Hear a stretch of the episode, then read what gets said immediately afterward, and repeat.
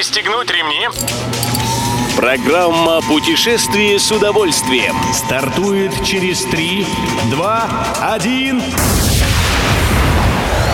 Приветствуем всех любителей путешествий, с вами Тимофей Гордеев. Сегодня в программе вы узнаете, как пройдет музейное лето Тулы, что надо помнить, отправляясь на горную прогулку, и где в Израиле в разгар лета найти зиму. Поехали!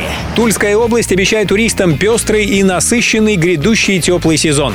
Отдыхающих ожидают фестивали и концерты, представления и выставки. В Международный день музеев 18 мая в регионе стартует проект «Музейное лето Тулы», который предложит туристам около 120 различных мероприятий.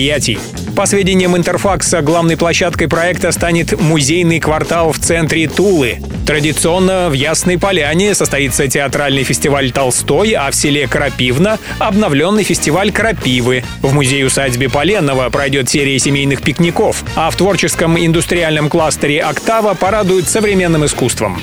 Завершится музейное лето Тулы 18 сентября. В этот день на Куликовом поле отметят очередную годовщину исторического сражения. Это надо знать. Выбирая отдых в горах, следует помнить, что это будет не просто веселенькое приключеннице, а путешествие, связанное с риском, причем как физическим, так и психологическим.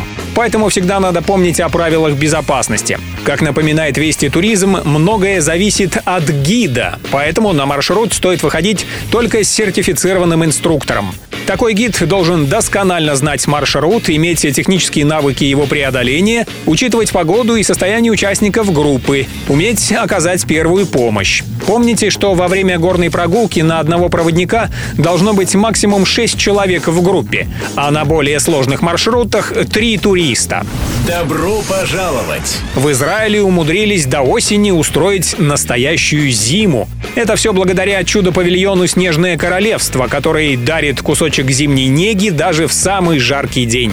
За сугробами и снежками предлагают отправиться в город Петах-Тиква, который находится в 10 километрах от Тель-Авива. Как сообщает портал Fun and Sun Expert, в одной из локаций двухкупольного комплекса, что называется «Водная часть», показывают короткометражки о снеге, рассказывают, откуда он берется и зачем нужен.